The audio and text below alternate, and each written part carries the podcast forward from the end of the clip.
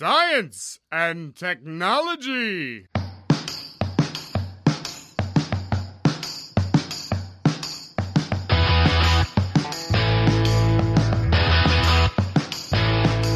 Estamos on com mais um Ciência On. Hoje nós vamos falar sobre a varíola dos macacos. Eu sou Pedro Altreto e resolvi citar Caio Fernando Abreu, que citou Voltaire. Resolvi ser feliz porque é melhor para minha saúde. Eu sou Ana Paula Areias, também sou professora da UFBC e eu tenho uma frase do Louis Pasteur que é: A sorte ajuda os de mente preparada. Bom dia, boa tarde ou boa noite, seja o dia ou o horário que você esteja ouvindo esse áudio, seja bem-vindo ao Ciencion, um projeto de extensão aqui da Universidade Federal do ABC que foca na partícula elementar da ciência, o pesquisador. Hoje nós temos pauta da editoria de saúde aqui do Ciencion, coordenada pela professora Ana Paula Areias Dal. Ana, quem que você trouxe e sobre o que a gente vai falar hoje? Hoje eu trouxe o Dr. Júlio Croda. Ele é médico infectologista com doutorado em patologia pela Universidade de São Paulo. É professor associado da Universidade Federal do Mato Grosso do Sul e Yale School of Public Health. Atuou em grandes projetos e assumiu diversos cargos relacionados à saúde pública, tendo destaque em tuberculose e mais recentemente Covid-19. Atualmente é presidente da Sociedade Brasileira de Medicina Tropical para o biênio 2022-2023. Seja bem-vindo, Dr. Júlio Croda. Um prazer, Ana Paula, Pedro, estar com vocês aqui, gravando esse podcast, falando um pouquinho a respeito de um tema tão importante, né? Que a gente vai falar um pouco a respeito do monkeypox. Júlio, a gente, primeiro, muito obrigado por estar falando aqui com a gente. A gente sempre começa o nosso programa, antes da gente entrar especificamente no tema, para te conhecer um pouco melhor, mas conhecer aquilo que não está no seu currículo Lattes, né? A gente quer conhecer da onde você é originalmente. Eu nasci em Salvador, né? Morei assim, algumas cidades de Minas, do interior da Bahia. Meu pai era engenheiro civil de estrada, né? Então a gente se mudou bastante, principalmente no interior do Brasil e mais, vamos dizer, na adolescência eu permaneci mais em Salvador, onde eu fiz meu curso de graduação na Federal da Bahia, né? E lá que eu tive a primeira oportunidade de ter contato com a ciência, trabalhava num projeto de leptospirose, numa comunidade carente, onde era maior carga da doença. Então, é, foi uma experiência muito importante para mim, né? Durante o início da minha formação. Então, fiquei como iniciação científica desde o segundo ano até o quinto ano, antes de fazer residência e doutorado em São Paulo. Então, parte da minha formação e das minhas escolhas tem muito a ver com a iniciação científica que eu tive né, na Bahia. Mas com relação à sua infância, o, o, Júlio, você falou que seu pai é engenheiro, então você já tinha um conhecimento mais ou menos do que era a universidade, né? Foi esse o seu maior incentivo a fazer um curso uh, uh, acadêmico, né? Fazer a, a, faculdade, ou você teve outros incentivos na escola ou de outros familiares? Não, é, meu pai né, primeiro, foi o primeiro da família a fazer é, faculdade de engenharia civil. Durante a minha ensino médio, né, principalmente, eu não tinha uma escolha definida. Eu gostava muito, inclusive, de informática, né, de fazer a parte de comandos, de análise e, de assim jogos, né? Gostava muito dessa parte. Só que eu era um, um bom aluno na, na, escola, né? Sempre fui um bom aluno na escola. E aí, no último ano, eu decidi fazer medicina, mas não tinha muita certeza se era isso que eu queria. Tinha um tio que era médico, mas não foi o principal estímulo para entrar na medicina. E, na verdade, no primeiro e no segundo ano, eu não tinha tanta certeza que eu queria fazer medicina, não. Foi durante o curso de graduação que eu fui é, me aproximando na área de, de pesquisa, principalmente, na área de doenças infecciosas, trabalhando nessa comunidade carente, tentando resolver os problemas relacionados a isso. Nessa época, inclusive da graduação, a gente desenvolveu um teste rápido para leptospirose, que é patenteado, que Fiocruz produz esse teste rápido ainda na graduação. Então, não tive uma motivação específica na infância, não. Acho que muitos alunos são assim também, né? São bons alunos, aí olha a concorrência, a medicina é um curso concorrido. Vou lá, vou fazer, né? Para provar que eu posso passar. Inclusive no primeiro e no segundo ano de medicina,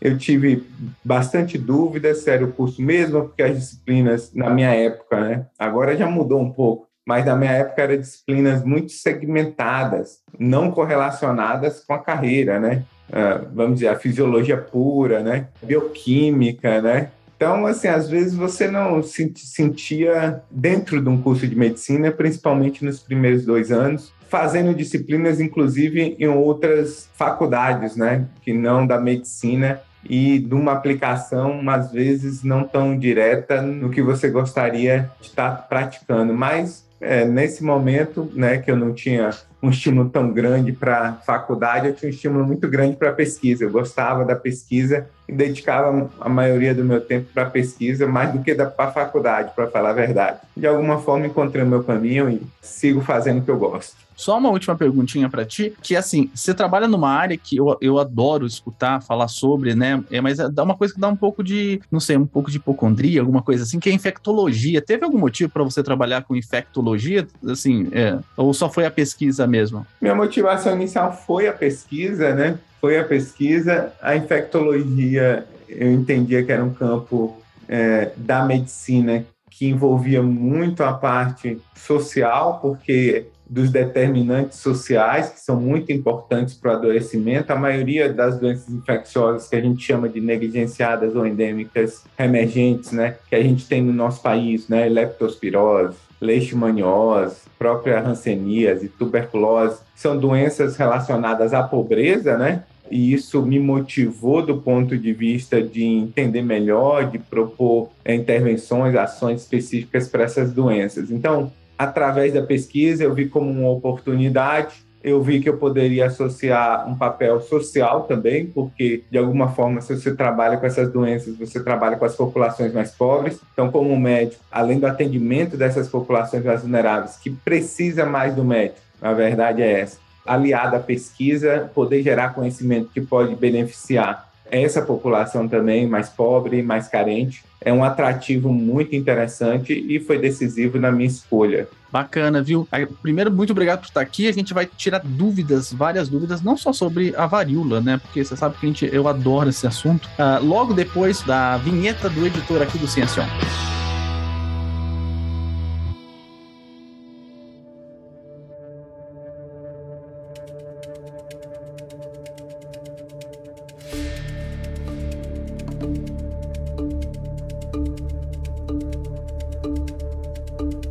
É, então, falando um pouquinho sobre varíola, o que, que, seria essa tal varíola dos macacos? Você pode explicar um pouquinho para nós, Júlio? Por definição, o nome já não é tão correto, né? Porque de alguma forma associa uma doença a um animal que não tem nada a ver com a transmissão para humanos, né? Ele é vítima da doença, como humano é vítima da doença e ela é chamada assim porque ela foi descoberta em 1958. É, macacos da África que foram transportados para a Europa apresentavam essa doença. Aqui no Brasil, a gente não tem esse tipo de macaco. Nem na África, é, o macaco que adquire a doença, assim como o ser humano, não transmite para humanos. Então, o macaco, ele, do ponto de vista da cadeia de transmissão, não tem nenhuma influência do ponto de vista da transmissão humano-animal. A maior parte da transmissão ocorre através do contato humano-humano, através do contato íntimo. Até alguns meses atrás, essa varíola dos macacos era restrita ao continente africano, uma transmissão muito intradomiciliar, muito eventual. Por ser uma doença restrita à África e, por isso, uma doença negligenciada, como a gente comentou, né? dessas populações mais vulneráveis, o interesse científico, o interesse comercial de desenvolvimento de tratamentos e vacinas era baixo e a gente desconhecia muitos aspectos. Mas quem trabalha na África, principalmente nas regiões onde existe a circulação do vírus, tem um conhecimento, principalmente das manifestações clínicas que podem se apresentar como é, síndromes gripais inicialmente, com aumento de linfonodo, e marcante a presença de lesões, lesões bolhosas, pequenas lesões bolhosas, que depois formam pústulas, evoluem com a ruptura dessas bolhas, dessas pústulas, e é, a partir daí é, inicia-se a cicatrização até a formação de próstata. Né? Então, o que marca muito, o que marcou a varíola dos macacos no passado foi essa transmissão domiciliar, um contato muito íntimo. O que marca agora a varíola no momento atual é, continua sendo contato íntimo, mas principalmente através de relação sexual. Então, as manifestações também estão associadas a isso, porque a maioria dessas lesões bolhosas, que depois viram crostas, elas se localizam em região genital, em ânus, em vagina e também em boca, né, associada ao sexo oral. O, o, o Júlio, você falou que você acha que o nome é, varíola dos macacos não é muito bom. Tem algum nome que você acha que seria um melhor nome para ela, para a gente chamar a varíola dos macacos ou monkeypox? Teria um, um nome é, a melhor? O pessoal também chama de varíola símia, né, para identificar que a doença varíola dos macacos ou varíola símia, é, o vírus monkeypox. Eu gosto de falar monkeypox, que caracteriza o vírus, mas o termo varíola dos macacos se popularizou. Então é difícil agora a população geral a gente introduzir outro termo que não seja esse, é porque já está no gosto popular, é fácil de pronunciar mais do que varíola símia ou monkeypox, que é um termo americaniz americanizado, né? Então, infelizmente, deve ficar esse termo varíola dos macacos, mas é, eu tenderia a chamar como monkeypox, que é o nome do vírus, né? Tem uma mística enorme sobre a palavra varíola, né? O pessoal fala muito da, das epidemias de varíola que teve, é um nome que dá muito medo, né? Por isso, quando falou varíola dos macacos, as pessoas ficaram bastante apavoradas, né? Os primeiros casos de varíola dos macacos, né? Gostaria que você só comentasse com a gente qual que é a diferença da varíola que a gente conhece aí, ou pelo menos ouve, ouviu falar, né? Porque eu, eu acho que a gente não teve nenhum surtesco que eu tô, tô vivo, né? Não sei se já teve também. E dessa uh, monkeypox, Primeiro, né, é a gravidade. Eu acho que a principal diferença é a gravidade. Enquanto é, na varíola, que a gente chama de smallpox, né, essa letalidade pode chegar a 30%, é, na monkeypox a letalidade é muito baixa, né? A gente teve pouquíssimos óbitos nesse aumento de número de casos, principalmente em pessoas imunossuprimidas. O número de lesões é muito maior também, né, na varíola propriamente dito. Por isso que esse temor, né, quando você fala varíola, varíola dos macacos, pessoa acha que apresenta os mesmos sintomas, o mesmo número de lesões na pele, apesar das lesões serem similares, a quantidade é muito menor e também é, a gravidade também é muito menor, justamente porque é uma doença mais leve do que a smallpox. Então a varíola, o nome normal dela aí é smallpox, é pox pequena. Tem algum motivo para ter esse small aí? Não, não existe assim um, um motivo muito característico, né? Na verdade, é, quando a gente fala smallpox, é porque é associado à lesão, né? Pox, ele, ele traz uma associação com o passado dessa família de vírus, mas não tem nenhum motivo para se chamar de smallpox, não.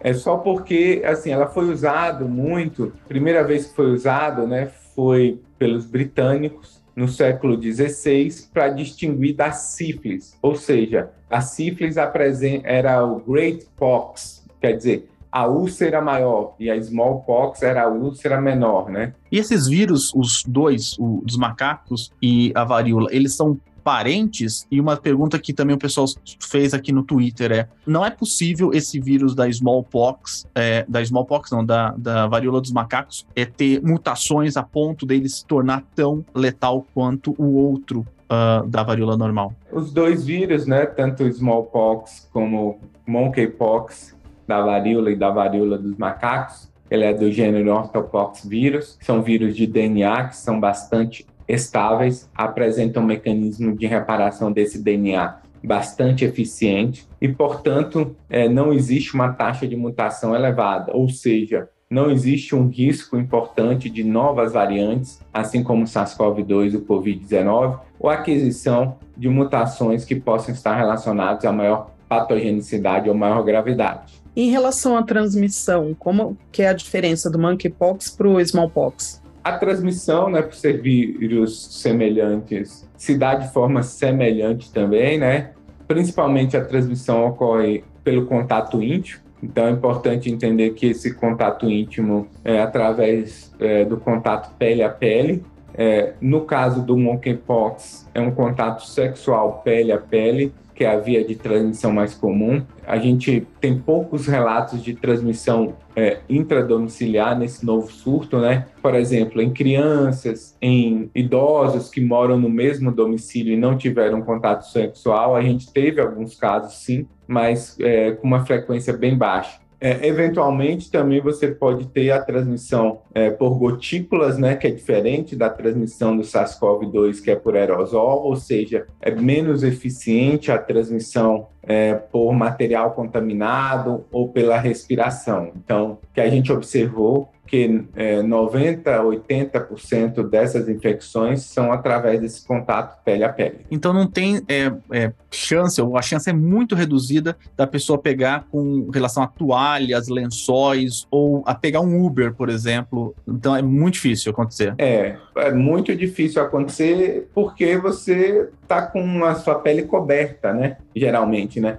As pessoas que têm o monkeypox nesse momento, a gente aconselha proceder o isolamento, mas se eventualmente é, tiver que sair de casa, que ela cubra as suas lesões, né? Use uma calça, até embaixo, né, até o pé, use uma blusa comprida no sentido de proteger é, essas lesões. Ou se tiver lesão na boca, use uma máscara cirúrgica para proteger. Então, se a pessoa que tem a doença adotar essas medidas preventivas, esse vírus ele não vai ficar nesses materiais, né, no Uber, em alguns objetos. Aí, quando você for entrar, você também está em proteção. Você geralmente está de calça, está de blusa. Então, se você tem essa prevenção relacionada a cobrir as áreas que apresentam as lesões de quem tem a doença, e você que está utilizando um transporte público também está com uma blusa, está com uma, uma calça, muito difícil você vai adquirir a doença. Eventualmente, no ambiente domiciliar, existe o contato íntimo, né?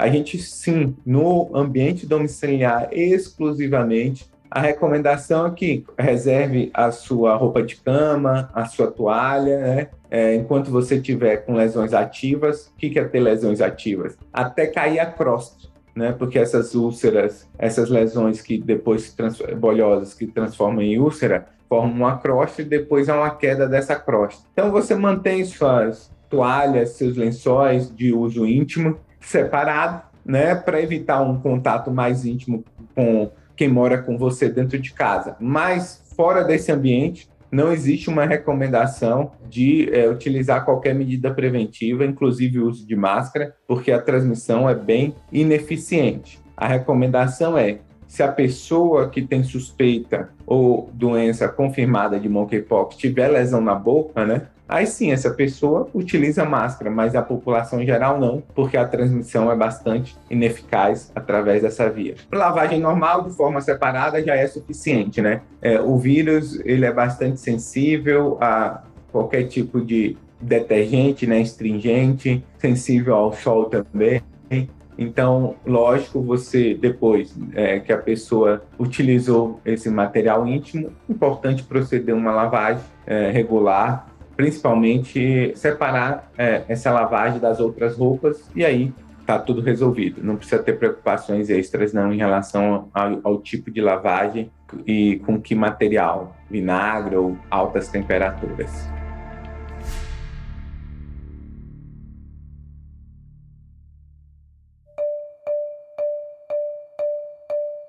É, existe um tratamento? Como que ele é realizado ou é só o isolamento? Que é recomendado nesses casos?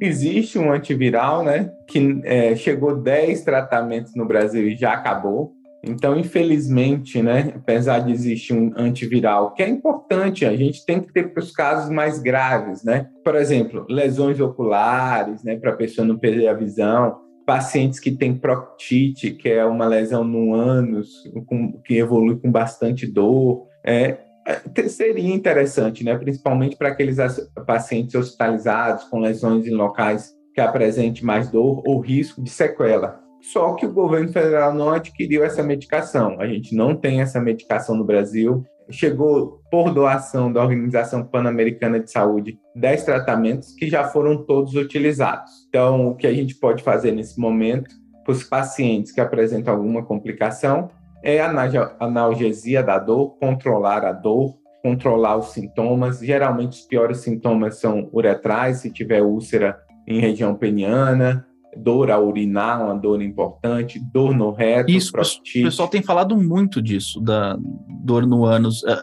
Sim, sim, porque como você tem a transmissão pele a pele pelo contato sexual, existe muita transmissão, lesões em pênis e lesões em região anal. E essa dor é uma dor bastante importante, então é necessário medicar é, o paciente adequadamente para a dor. É, essa é uma das principais causas de internação sem gravidade, mas para controle dessa dor com medicamentos mais fortes, eventualmente com medicamentos endovenosos. Antes de sair as úlceras, é, as bolhas, é, não tem como a pessoa transmitir, né?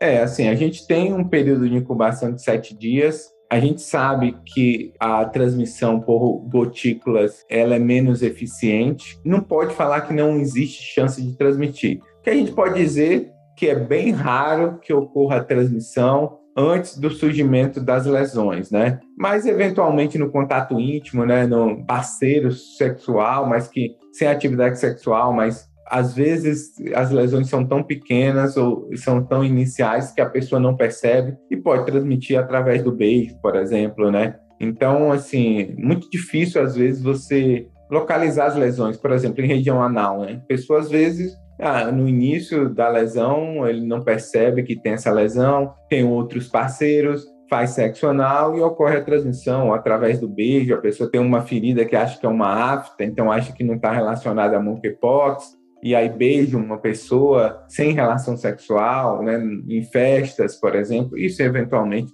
pode ocorrer a transmissão. Mas a maioria da transmissão ocorre em homens que fazem sexo com homens, né, 80, 90%, e é 60, 70, 80% através de uma relação sexual. Os grupos que a gente observou, por enquanto está restrito nessa população, a gente tem casos em criança, então a gente não pode falar em grupos de risco, e sim atividade de risco, quer dizer, que a gente conseguiu identificar que pessoas com múltiplos parceiros têm mais risco de adquirir a doença. Por exemplo, uma profissional do sexo que não faz uso de preservativo tem o mesmo risco, eventualmente, de um homem que faz sexo com outro homem, porque o que está associado à transmissão é ter múltiplos parceiros e sua chance de eventualmente encontrar uma pessoa que tem a doença. Então, é importante a gente falar isso, né, que o comportamento de risco está mais associado à transmissão do que propriamente à sua opção sexual. E que, eventualmente, nesse claro exemplo de mulheres trabalhadoras do sexo, pode adquirir a doença por esse contato íntimo e pela exposição prolongada a uma pessoa suspeita ou com a doença. Entendi. Então,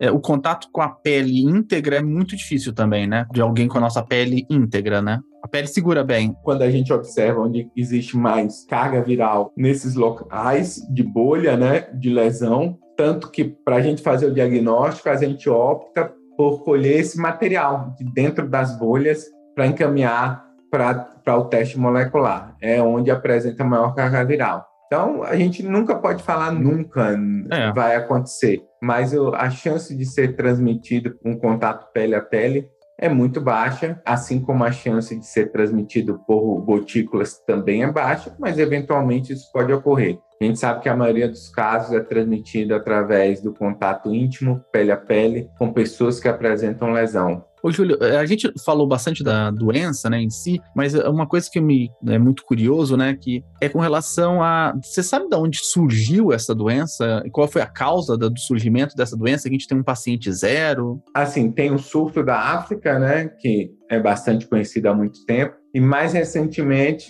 a gente tem esse novo surto que se iniciou esse ano, e os relatos são de duas festas que ocorreram né, no verão europeu, festas que ocorreram na Bélgica e na Espanha, festa de homens que fazem sexo com outros homens. E o que acontece? Se você tem um paciente, eventualmente, que a gente chama de super espalhadores, super spreads, e você tem uma pessoa que teve múltiplas relações sexuais durante essa festa, você começa a transmissão da doença, e aí é só o início, e depois essa via de transmissão sexual ela se torna importante e ela permanece importante se a gente não adotar nenhuma medida preventiva, se não tiver vacina. A gente já observa uma queda, por exemplo, na Espanha, uma queda importante, nos Estados Unidos, uma queda importante. No Brasil, a gente não tem ainda uma queda importante, mas ao mesmo tempo que é uma doença que traz reflexões importantes.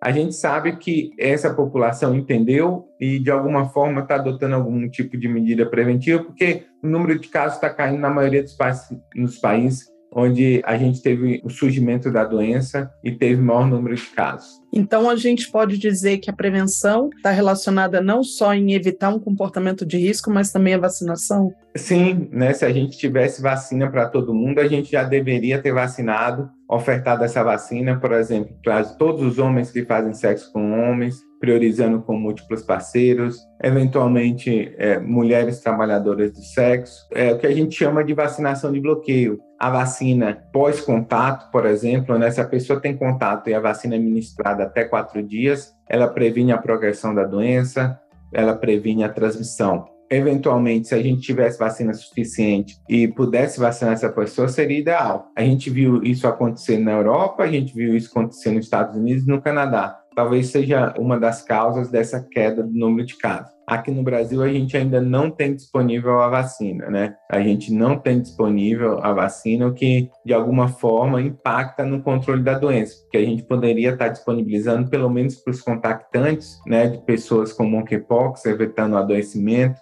talvez para os grupos de maior risco, homens que fazem sexo com homens com múltiplos parceiros, mas nada disso está sendo feito porque a gente não tem acesso à vacina. Nós estamos entrando agora em outubro, quando a gente está gravando esse programa, né? Mas eu me surpreendi um pouco, você falou que os números de casos no Brasil não têm caído, né? Poderia falar como que tá no Brasil? Porque é, é claro que é por causa das eleições, a gente está numa época bastante animada aqui no Brasil, com as televisões esquecendo dos outros problemas brasileiros para focar nas eleições, mas sumiu um pouco da mídia, né? O monkeypox. Então, os Estados Unidos era um país com o maior número de casos, né? E continua sendo 25 mil casos já reportados nos Estados Unidos. A Espanha era o segundo país com o maior número de casos, 7.149. E o Brasil ultrapassou a Espanha e agora tem 7.624. Então, o Brasil é o país que apresenta o segundo maior número de casos do mundo, só atrás dos Estados Unidos. Ainda continua localizado geograficamente? Por exemplo, a gente sabia que tinha uma predominância de casos aqui no estado de São Paulo, né?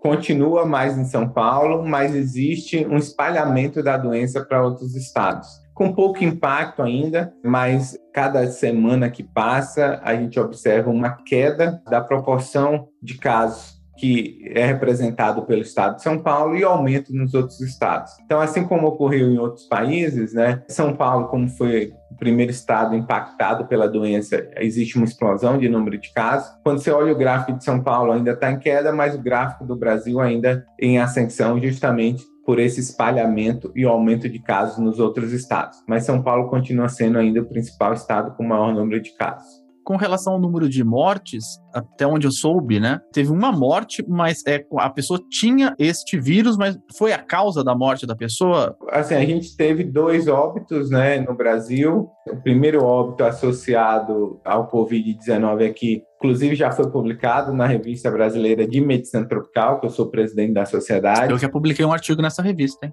Esse caso é bem emblemático porque é um paciente imunossuprimido, é um paciente portador de HIV/AIDS em tratamento oncológico, né, que evoluiu com uma apresentação clínica com múltiplas lesões, com bastante gravidade, infecção secundária. Então, mostrando que geralmente não é uma doença letal como o COVID-19, né, mas eventualmente em pessoas imunossuprimidas, ela pode sim se apresentar de forma bastante grave quando a gente olha a varíola, né, compara com o monkeypox, a gente é, pode entender que os grupos de risco são imunossuprimidos, gestantes por conta do risco de transmissão materno-fetal, parto prematuro, né, abortos eventualmente, e crianças menores de 8 anos. Por enquanto, a doença está mais restrita no grupo de homens que fazem sexo com homens, mas eventualmente, porque a gente já discutiu isso, era transmissão sexual e outros grupos apresentam esse mesmo comportamento de risco, né, de múltiplos parceiros, ela pode ir para outros grupos e a gente tem que ficar atento, principalmente para essa população que pode apresentar maior risco de gravidade.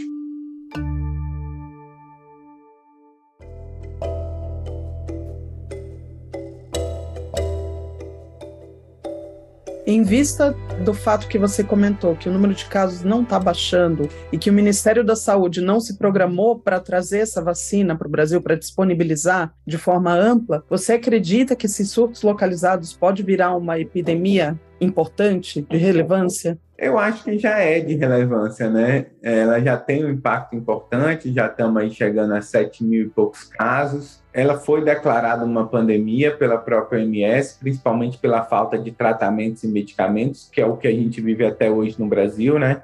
E a gente tem uma resposta bastante ineficaz do ponto de vista de aquisição do que já existe. Diferente do Covid, que não existia nada, Aqui a gente está tratando uma doença que tem uma vacina que já é produzida, que é muito protetora. A gente tem antivirais que podem ser usados nos casos mais graves. Entretanto, existe uma inércia do governo federal do ponto de vista de aquisição desses insumos, também de treinamento específico né, para atenção primária, para os médicos, para reconhecer isso. Também para qualificar os laboratórios de LACENS, os laboratórios de referência estadual, na testagem. Agora que mais dois, três laboratórios foram credenciados. No passado, apenas três laboratórios faziam todos esses exames, o que dificulta acesso ao diagnóstico. A gente não tem nenhum tipo de tratamento nem vacina, e então a gente está, de ponto de vista da coordenação da resposta né, a essa doença, a gente é muito deficitário. Os estados tentam, de alguma forma, organizar os seus serviços de saúde, realizar seus treinamentos de forma independente, mas ainda precisa do governo federal na aquisição de antiviral e de vacina. É, isso é bastante importante, Júlio, até porque aqui mesmo em Santo André se tornou de repercussão nacional, a gente teve um caso, pelo menos é, conhecido, de pessoa que foi humilhada, né, pela sua orientação sexual ao buscar atendimento para essa doença, né? Então, é, treinamento e a recepção dos pacientes é muito importante porque a pessoa pode simplesmente longar, né, protelar a busca por atendimento, né, que é muito importante a pessoa buscar o quanto antes, né, até para ela conhecer e espalhar menos e também por complicações, como você falou, algumas muito sérias, né? É, o acolhimento é fundamental. Então, se a pessoa chega para o diagnóstico e o profissional de saúde já discrimina a orientação sexual, isso faz com que a pessoa não busque o seu diagnóstico, eventualmente continue transmitindo, perpetuando o aumento do número de casos. Então, é muito triste que a gente não tem é, os serviços sendo treinados, não só para o diagnóstico, mas para o acolhimento dessa população específica, que já é uma população que tem, existe uma discriminação muito forte, um estigma muito forte. Então, uma pessoa que busca o diagnóstico, eventualmente, você tem uma mulher, um idoso, uma criança, a criança já vai ser vista como vítima de abuso sexual, eventualmente, né? Então, assim, a gente tem que eliminar esse tipo de estigma, principalmente do discurso de grupo de risco, entender que são hábitos que estão associados a isso, principalmente comportamentos, como a gente já falou, que aumentam o risco, e acolher todas essas pessoas, porque principalmente o intuito de orientar em relação à testagem e ao seu isolamento, porque isso favorece o controle da doença, diminuindo a transmissão pessoa a pessoa. É, verdade, tem toda a razão. Ser bem tratado no atendimento médico é um direito, né? A gente vê muito o que acontece com a sífilis. A sífilis acontece muito, a pessoa tem a lesão, ela não busca atendimento, espera a lesão sumir, falar, ah, sumiu a lesão, não vamos procurar mais nenhum atendimento, e depois acaba indo para algum estágio um pouco mais avançado da doença. Então, aqui em Santo André, por acaso, tem alguns centros dedicados a atendimento bem bacana, bem bom, bem, um acolhimento bem bacana no centro da cidade. Se você estiver morando em Santo André, tem aqui no centro da cidade uma UBS muito boa, que os profissionais são muito bem treinados para orientar. Então, como que você enxerga, Júlio, o panorama em relação à varíola? Em relação a, a, prioridades que o Ministério da Saúde deveria estabelecer agora? Como que ela se enquadra em todos os gastos e as preocupações que o Ministério tem no momento? Primeiro, comunicação efetiva, né, informando a respeito da doença, sem estigmatização. Treinamento dos profissionais de saúde para o reconhecimento precoce da doença, expansão da rede de laboratórios de testagem. Quanto mais rápido o teste chega, mais rápido você tem o seu diagnóstico e você pode adotar as medidas preventivas de isolamento. Finalmente, também a aquisição de medicamentos específicos, antivirais, de vacinas, que são super importantes para bloquear a evolução da doença e a transmissão pós-contato, mas também que pode ser usado, especialmente nesse momento que a doença está restrita a homens que fazem sexo com homens. A gente podia ter uma grande campanha de vacinação desse grupo e, portanto, impactar na nossa curva de crescimento do número de casos mais precocemente, reduzir a carga da doença, reduzir a transmissão e, no final, reduzir sofrimento para essas pessoas.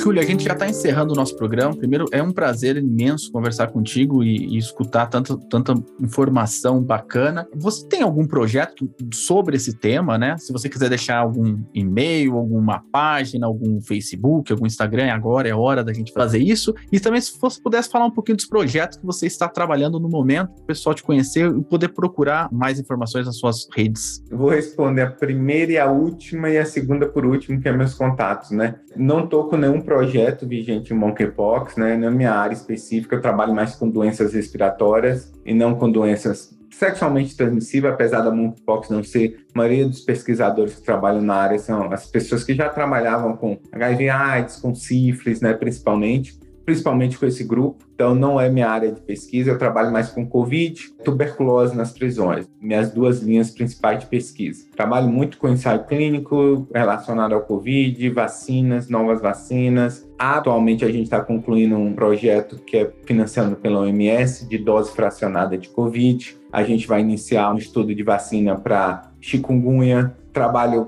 com tuberculose nas prisões, tentando identificar medidas de intervenção para reduzir a carga da doença, também a relação da transmissão da tuberculose da prisão para a comunidade, que é um problema muito importante. A gente mantém nossos índices elevados de tuberculose aqui no Brasil justamente por conta da elevada carga nessa população. Então, esse é o meu foco maior de pesquisa nesse momento: Covid, arbovirose e tuberculose nas prisões. Se vocês quiserem me contactar, vocês podem me seguir no Instagram, que é Dr. Júlio Croda, no Twitter, Júlio Croda, no Facebook é Júlio Croda. Eu mantenho bastante ativo o Instagram, o Twitter também, ou eventualmente também através dos e-mails, né? juliocroda@gmail, também estou à disposição para receber algum tipo de informação ou comentário. Ó, já vou seguir aqui o Júlio. Júlio Croda. Croda escreve C-R-O-D a, a gente quer você aqui para falar de tuberculose, que é uma coisa que eu estava conversando até com a Ana Paula. Eu tive um amigo que teve tuberculose no ouvido, não sei se existe, mas foi esse o diagnóstico. Eu tive um tio, que inclusive tem sequelas até hoje, que teve num nervo da perna. Então, esse é um assunto muito importante, muito interessante, porque as pessoas acreditam que algumas doenças já estão superadas, né? As doenças estão aí, é que a gente não fala muito sobre elas. Ana, gostaria de deixar algum recado final? Gostaria de agradecer a presença do Dr. Júlio Croda, que nos Ciencion.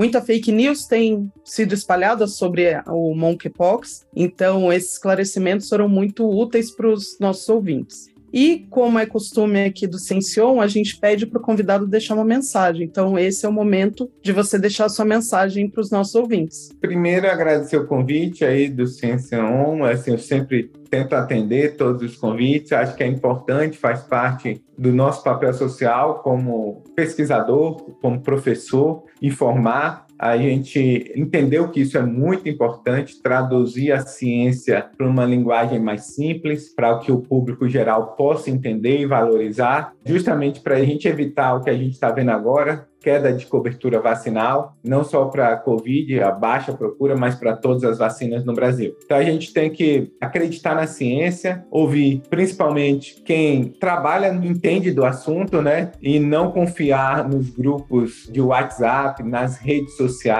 que disseminam muito desinformação. Então, sempre consulte a sua fonte para você ter informação de qualidade a respeito da saúde. Muito obrigado, viu, Júlio, pela participação. A gente sabe da sua agenda super uh, apurada aí, mas muito obrigado mesmo por essa disponibilidade de tempo. Muito obrigado, Ana, pela pauta e por esse tema super bacana, que a gente sabe que o pessoal tá super interessado, sempre pede pra gente. E muito obrigado a você que ouve o Ciencion. Não esquece de seguir a gente lá no Twitter, no Instagram, no Facebook, se você ainda usa Facebook, né? Muita gente não usa mais. Ou no TikTok, a gente também tá por lá com cortes e informações sobre os nossos programas. A gente sempre se encontra aqui na primeira e na terceira sexta-feira do mês. Na segunda sexta-feira são os alunos de graduação e mestrado e doutorado que vêm falar aqui com você sobre os bastidores da ciência mundial e, quiçá, ciência aqui da UFABC. Até mais! Tchau!